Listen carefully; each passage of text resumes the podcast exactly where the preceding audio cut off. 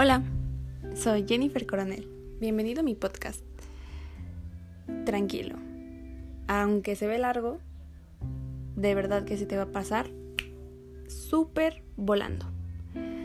Y te lo digo porque intenté ser lo más breve que pude. Soy muy parlanchina a veces, pero esta vez me medí. Así que comencemos. Te haré una pregunta. Espero y me seas sincero.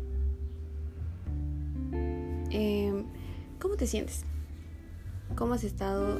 Eh, iniciemos algo corto. ¿Cómo iniciaste tu semana? Ayer. ¿La iniciaste bien? ¿Realmente te sentiste bien haciendo todo lo que hiciste? Espero que sí. Y si no, ¿por qué?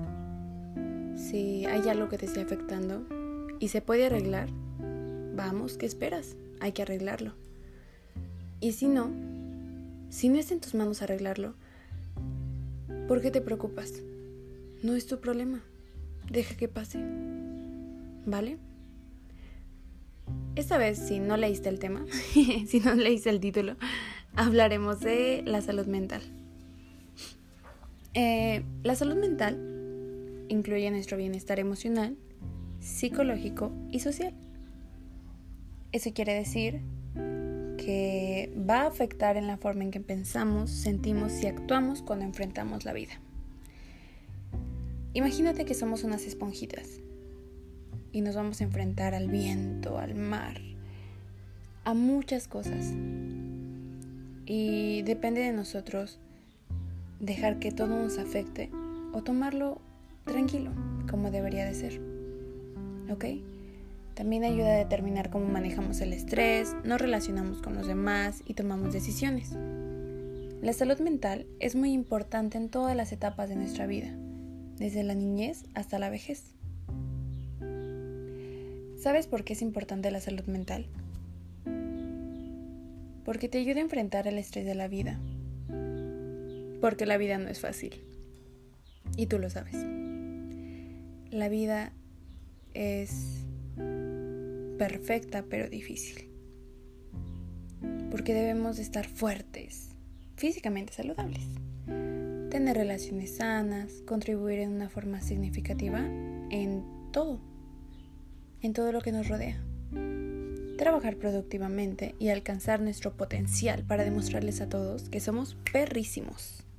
Nuestra salud mental también es importante porque puede afectar lamentablemente nuestra pues, salud física.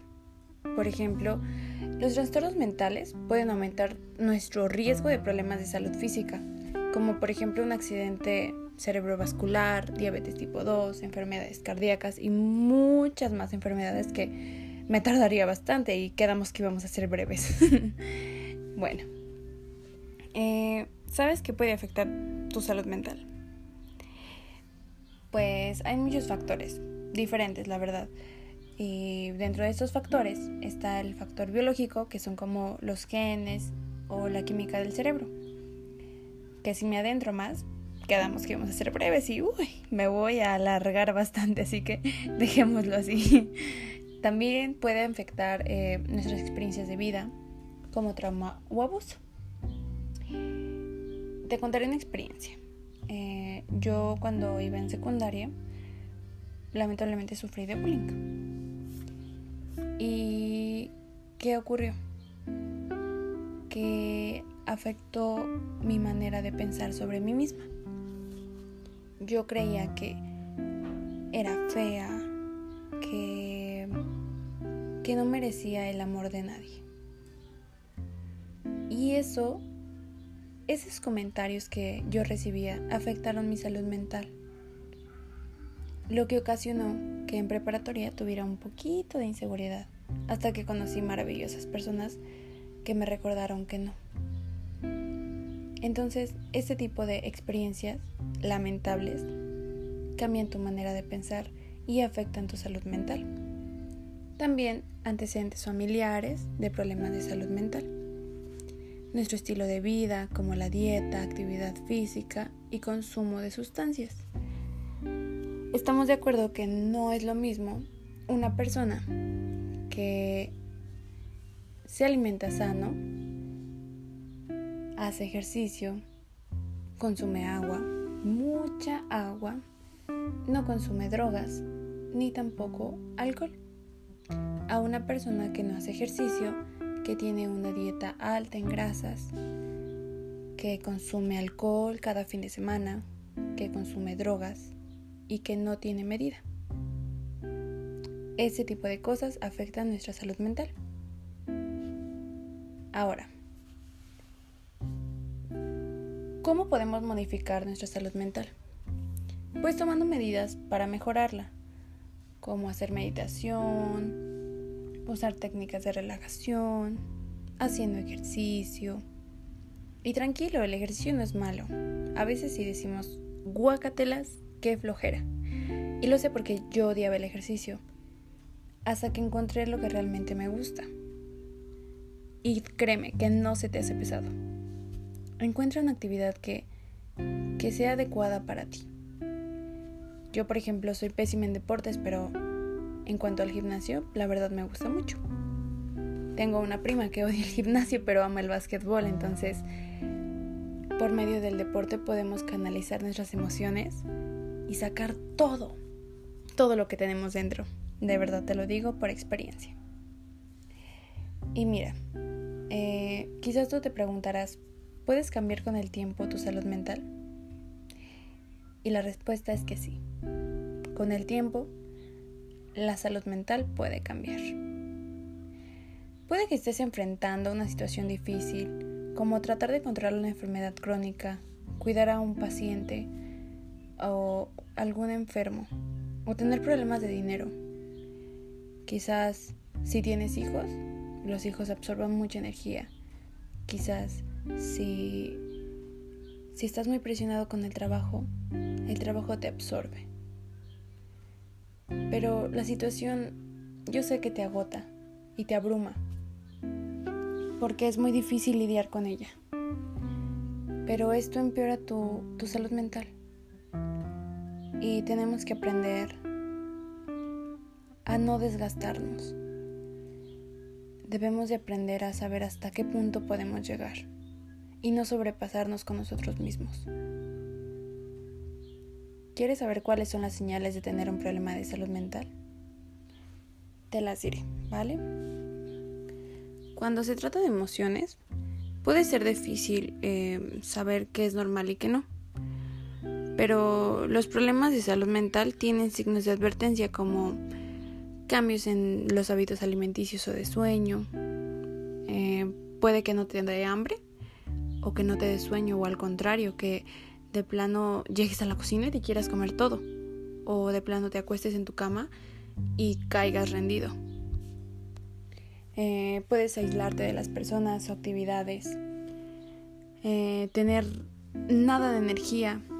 Sentirte vacío como si nada te importara tener dolores y molestias inexplicables, sentirte impotente o sin esperanza, fumar, beber, usar droga más de lo habitual, sentirse inusualmente confundido, olvidadizo, enojado, molesto, preocupado o asustado, tener cambios de humor severos que causen problemas en sus relaciones, tener pensamientos o recuerdos que no puedes sacar de tu cabeza, escuchar voces o creer que, que de la nada, por ejemplo, le dicen, hey, y tú volteas como de, ¿qué pasó? Y realmente por nadie, nadie realmente te habló. Em, puedes pensar en lastimarte a ti mismo o a otros. O no puedes realizar las tareas diarias como cuidar a sus hijos o ir al trabajo o a la escuela. Y si crees que tienes algún problema mental o, o tienes, pues si eh, te sientes mal o tienes alguno de estos, de estas señales, de verdad busca ayuda. La terapia de conversación o medicamentos no solamente se trata de que estés loco. Al contrario, es una manera en la que puedes organizar tu vida. No está mal, de verdad que no está mal. En cambio, para evitar que este tipo de cosas sucedan y se hagan un poquito más serias, puedes mantenerte activo eh, practica ejercicio a diario, moderado, no sé, salir a caminar, hacer yoga, natación. Y si tú dices, es que tengo un horario tremendo, yo sé que puedes. Porque yo igual tengo, pues, no, no trabajo, ¿verdad? Tanto. Pero siempre hay... Cuando alguien quiere hacer algo, siempre se puede.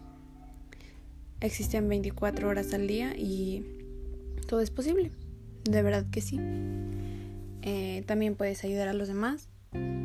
Por ejemplo, en casa, eh, el ayudar y cooperar con otras personas estimula las áreas de recompensa del cerebro y puede mejorar tu bienestar emocional. También puedes practicar la meditación, como yo lo había, lo había dicho. Habla, habla y eso te va a hacer sentir muy bien. Si tienes una persona de confianza, habla con ella y cuéntale, cuéntale lo que tienes. No te lo guardes.